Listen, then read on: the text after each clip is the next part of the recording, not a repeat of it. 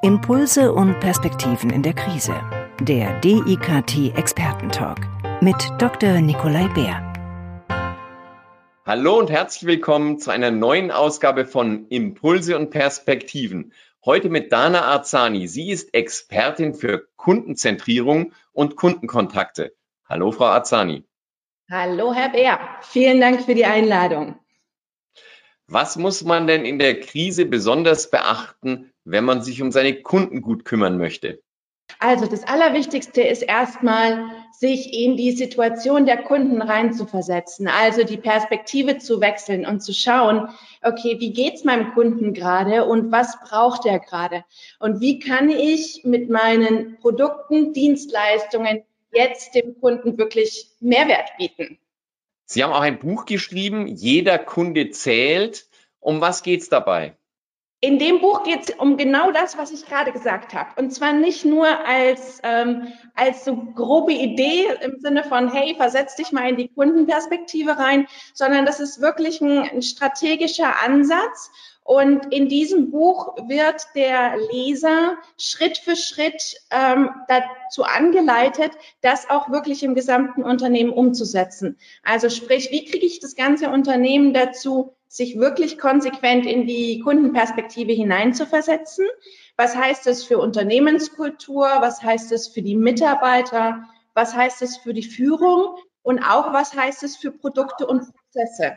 Und wie kann ich mit Kundenzentrierung und begeisterten Mitarbeitern als Unternehmen tatsächlich Geld verdienen und auch nachhaltig Geld verdienen? Sollte ich diese ganze Kundenzentrierung jetzt eher mal sein lassen in der Krise oder vielleicht gerade mir jetzt Gedanken machen, wie kann ich mit dem Kunden umgehen besser? Also wenn man es bisher noch nicht getan hat, dann ist spätestens jetzt der Zeitpunkt dafür gekommen. Weil viele ähm, Unternehmen stellen jetzt ja fest, dass das, was sie bisher gemacht haben, so nicht mehr unbedingt funktioniert, weil sich die Rahmenbedingungen dramatisch verändert haben, weil sich die Kundenbedürfnisse jetzt auch dramatisch verändert haben. Und da mal genau drauf zu gucken und eben die Perspektive zu wechseln und sagen, okay, ich sehe, meine Kunden verhalten sich jetzt anders. Woran liegt es denn? Ist es gerade eine momentane Sache, die der Situation geschuldet ist? Oder wird man mein Produkt, meine Dienstleistung so nach der Situation auch gar nicht mehr brauchen? Weil dann muss ich mir überlegen, was mache ich denn dann? Also es ist immer ein guter Zeitpunkt, sich um den Kunden zu kümmern, natürlich. Sie haben in dem Buch auch beschrieben, dass Sie mit einer Empathy Map arbeiten. Wie funktioniert das denn?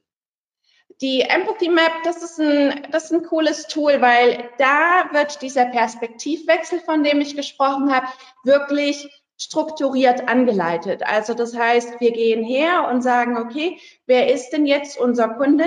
Was denkt der? Was fühlt der? Was sieht der? Wovon wird er gerade beeinflusst? Was sind seine Ziele? Und davon abgeleitet kann ich als Unternehmen schauen, okay, wie kann ich dem Kunden helfen, diese Ziele zu erreichen? Und das geht gut mit der Empathy Map im ersten Schritt. Und danach gucken wir in Realität und gleichen dieses, diese Theorie, diese Gedanken mit der Realität ab, sprich fragen die Kunden und ähm, gucken dann, ob das auch greift, was wir uns da ausgedacht haben. Jetzt ist es nun so, dass die meisten Unternehmen im Moment ihre Kunden nicht besuchen können. Das heißt, wie kann ich mich jetzt auf die Zeit vorbereiten, wenn ich es wieder kann? Was, welche Hausaufgaben sollte ich jetzt machen in der Krise? Mhm. Ähm, Hausaufgaben ist ähm, einmal zu gucken, okay, wie, wie kann die, wie sieht unsere Unternehmenswelt nach der Krise aus? Sprich, wenn ich die Kunden wieder besuchen kann, wollen die dann wirklich noch so viel Besuch haben oder haben die sich so an die Online-Geschichte gewöhnt? Was kann man online gut abbilden? Wo ist ein Besuch wirklich wertvoll? Und wahrscheinlich wird es darauf hinauslaufen, aber das ist wirklich eine, eine Spekulation oder eine Idee, dass wir sagen, okay, wenn wir jetzt Zeit für echte Begegnungen haben, also auch im geschäftlichen Bereich, Zeit für echte Begegnungen, dann muss die wertvoller sein als vorher und besser investiert sein als vorher. Sprich, das, was wir als zwischenmenschliche Begegnungen im professionellen Kontext ansehen, ähm, wird deutlich anspruchsvoller werden für die Mitarbeiter im direkten Kundenkontakt. Sprich, wenn ich vorher im Verkauf oder im Service war, so ähm, Produkt runterbeten und so Dienst nach Fortschrift machen, darauf wird der Kunde noch weniger Lust haben, als das jetzt schon hatte. Was man heute viel beobachtet, ist, dass unglaublich viele Anbieter im Netz jetzt mit einer, einer wahren Preisrabattschlacht anfangen. Würden Sie das empfehlen, dass man jetzt mit starken Rabatten in den Markt geht, um sozusagen die Verluste auszugleichen? Naja, also wenn ich jetzt als Unternehmen glaube, das wäre das Mittel der Wahl, dann sollte ich da erst noch mal drüber nachdenken, ob mir nicht vielleicht was anderes einfällt. Ähm, weil Preis als Verkaufsargument und das ist das, was wir auch schon vorher in Trainings und Workshops zu jeder Zeit gesagt haben. Preis darf nicht das Verkaufsargument sein, weil geht man mit einem niedrigen Preis rein, geht man noch mit einem noch niedrigeren Preis raus. Also das heißt, wie habe ich den Mehrwert? Und innerhalb dieses Mehrwerts brauche ich einen vernünftigen Preis für den Kunden. Das ist, das ist mal sicher. Ähm, aber Preisrabattgeschichten aus Verzweiflung, nein, es hat aber früher auch schon nicht funktioniert. Wie ist es denn? Vielleicht bleiben wir gleich mal beim Preis. Ähm, auch eine Beobachtung aus dem Netz, dass da immer drei Preise genannt werden, sozusagen das Einsteigerpaket, das total teure Paket und äh, so dass die beste Empfehlung, die so in der Mitte platziert ist, die aber eigentlich nur ganz knapp unter dem teuersten Preis ist. Für welche Produkte, Dienstleistungen bietet sich sowas an? Naja, das ist, das ist eine eine Art, Preis zu kommunizieren. Und äh, es gibt ja viele verschiedene Arten, Preis zu kommunizieren. Und das ist eine. Was man damit macht, ist, dass man sagt, man geht mit einem hohen Preis rein, man nennt es dann ankern und sagt, okay, so gewöhnt sich der Kunde schon mal gedanklich, ähm, einen höheren Preis zu bezahlen und sagt dann, okay, aber schau mal, ich habe hier noch das und das und gibt ihm so Wahlmöglichkeiten innerhalb einer Produktkategorie. Und ähm, das ist das ist ein Weg, den man den man beschreiten kann und der funktioniert. Der funktioniert online und der funktioniert in Realität. Ähm, aber es ist viel wichtiger herauszufinden, was ist wirklich der Mehrwert für den Kunden und daraus den Preis abzuleiten. Und zwar der Preis hat ja immer zwei Komponenten. Der, der Preis hat einmal eine rationale Komponente, also das, was wir in Euro bezahlen, und er hat eine emotionale Komponente. Das heißt, welchen Nutzen, welchen Mehrwert, welchen Gewinn wir uns davon versprechen. Mhm. Und wenn ich mir da gut Gedanken mache, dann kann ich eben auch dieses Drei-Preis-Modell hernehmen und so meine Preise gut kommunizieren. Und danach muss ich halt noch abschließen können. Online ist es per Klick. In Realität ähm, ist es dann das Geschick des Verkäufers, ähm, dem Kunden oder den Kunden gut zum Abschluss zu begleiten. Gibt es da einen Trick, wie man den Kunden gut zum Abschluss begleitet, wie man ihn wirklich dazu hinbringt, dass er jetzt wirklich unterschreibt? Wenn wir im Verkauf einen guten Job gemacht haben, sprich, wenn wir eine gute Bedarfsermittlung gemacht haben ähm, im Kundengespräch. Also wenn wir wissen, was der Kunde wirklich will und darauf das Produkt gut abgestimmt haben, dann ist der Kauf eine logische Schlussfolgerung dessen. Ja, weil wir liefern mit dem Produkt Mehrwert und dann geht es eigentlich nur noch darum, ihn gut zum Abschluss zu begleiten. Und da muss man ähm, Folgendes wissen, weil viele Verkäufer sagen immer, ja, der Kunde schließt dann schon selber ab, wenn er es weiß. Ähm, ja, manche tun das, aber die meisten tun das halt nicht. Und da kommen die Persönlichkeitsstrukturen wieder rein. Also es gibt, wenn wir sagen, es gibt vier verschiedene Persönlichkeitsstrukturen. Ähm, es gibt jemanden, der auf Stolz ähm, und Status orientiert ist, der wird selber abschließen, weil der wird den Verkäufer dazu begleiten, zu sagen, okay, das Produkt will ich jetzt.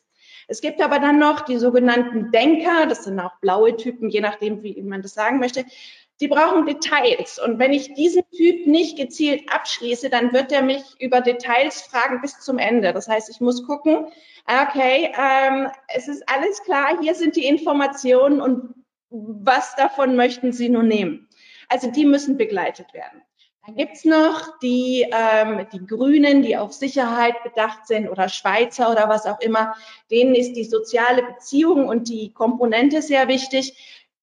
Die brauchen immer noch so viel Sicherheitsgefühl, wie es geht, weil die sich einfach nicht sicher sind, ob das jetzt die richtige Entscheidung ist. Das heißt, die müssen wir auch begleiten und sagen, okay, schau mal, lieber Kunde, genau das ist dein Produkt, weil.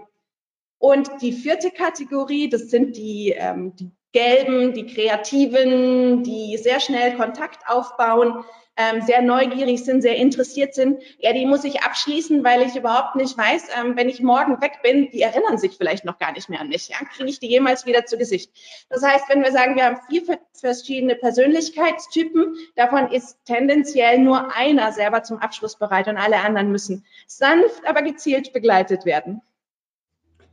Nun bringen Sie das Firmen bei, meistens wahrscheinlich vor Ort. Ähm, haben Sie auch Erfahrung, was funktioniert online? Wie hat sich Ihr Arbeit in den letzten Wochen verändert durch, äh, durch die Ausgangssperre sozusagen? Drastisch, drastisch. Also mein Leben, mein Arbeitsleben spielt sich ja sonst in den meisten Zeiten in Trainingsräumen und Besprechungsräumen ab. Und ähm, jetzt sitze ich in meinem Homeoffice und alles findet online statt. Ähm, und das ist schon eine große, große Veränderung, ähm, die jetzt mich oder uns nicht so hart trifft wie viele andere, weil wir uns schon seit Jahren mit dem Online-Thema beschäftigen. Also es gibt Online-Trainings, ähm, die man, die man buchen kann, ähm, die wir auch für Kunden speziell drehen. Ähm, wir haben ähm, ganz viel Erfahrung mit Blended Learning. Das heißt, wir haben schon früh angefangen zu gucken, welche vorbereitenden Elemente kann man vor dem Training machen, damit man die Präsenzzeit wirklich aktiv nutzt und wie kann man danach begleiten. Und das heißt, das, was für uns im Workshop und im Training übrig geblieben ist, war schon bewusst so gewählt, dass wir sagen, da brauchen wir die Präsenz. Und ähm, das ist jetzt gerade meine persönliche Hausaufgabe, die ich auch mit meinen Trainerkollegen bewältige, zu sagen, wie können wir jetzt aufgrund der Situation der Realität im Trainingstraum relativ nahe kommen. Nun ist es so, wenn man den Kunden dann schon mal zu online überredet hat oder davon überzeugt hat, dass das funktioniert, ähm, hört man äh, häufig auch, dass die Leute dann sagen, na ja, ähm, ihr spart ja jetzt nicht nur die Reisekosten, ihr spart auch Zeit und könnt bei euch im Büro sein. Das muss doch dann billiger sein. ja, das ist, ähm, das ist der Druckschluss. Und das ist was, ähm, was die nur Leute wissen, die selber gute Online-Trainings oder Live-Online-Trainings machen, eine Online-Session vorzubereiten, auch wenn die nur eineinhalb Stunden dauert, ist exorbitant aufwendiger, als einen Eintages- oder Zweitages-Workshop zu machen. Und das ist jetzt kein verkäuferisches Reden, sondern das ist einfach, das ist einfach Fakt. Also, was der Kunde spart, ist die Reisezeiten und die Reisekosten seiner Mitarbeiter. Ähm, Catering fällt weg. Ähm, wir denken nach, Rezepte zu schicken. Aber das sind die Sachen, wo der Kunde, Kunde spart. Aber ähm, auf Trainer, Beraterseite, wenn man ein gutes Ergebnis haben will, muss das einfach noch viel, viel besser vorbereitet sein als in Realität. Online alleine aber funktioniert nicht. Ich glaube, man braucht immer trotzdem noch das Zwischenmenschliche dazu. Zumindest, dass man sich einmal in einem Trainingszyklus gesehen hat oder kennengelernt hat. Oder sagen Sie, naja, wenn es jetzt länger dauern könnte, müssten wir halt alles online machen. Würde das funktionieren? Ich glaube, dann sind Berater, Trainer, Coaches alle gefragt, wie können wir das Online-Erlebnis möglichst gut gestalten, um der Realität nahe zu kommen. Und ähm, wir haben und viele Kollegen von mir haben schon ganz gute Ansätze und ähm, da gucken wir mal, wo uns die Zeit hinführt. Aber ich hoffe inständig, weil ich mag diese Trainings und Workshops schon extrem gerne. Ich hoffe, ähm, dass wir uns bald wieder in Realität treffen, weil der Mensch letztendlich nicht wirklich für Isolation und rein, ein reines Online-Leben gemacht ist. Okay, das ist ein gutes Schlusswort, denke ich mal. Herzlichen Dank Wir haben also gehört, äh, dass man sich in der Krise sehr wohl sehr gut um die Kunden kümmern kann, dass man sich in die Situation hineinversetzen sollte und dass man immer davon ausgehen sollte, was braucht der Kunde. Dann wird er auch gerne bereit sein, gute Preise für gute Leistung zu zahlen. Herzlichen Dank, Frau Azani. Alles Gute, passen Sie auf sich auf und bleiben Sie gesund. Danke, Sie auch. Einen schönen Abend oder Tag noch. Tschüss. Ciao, danke. Danke. Der DIKT Expertentalk wird produziert vom Deutschen Institut für Kommunikations- und Medientraining.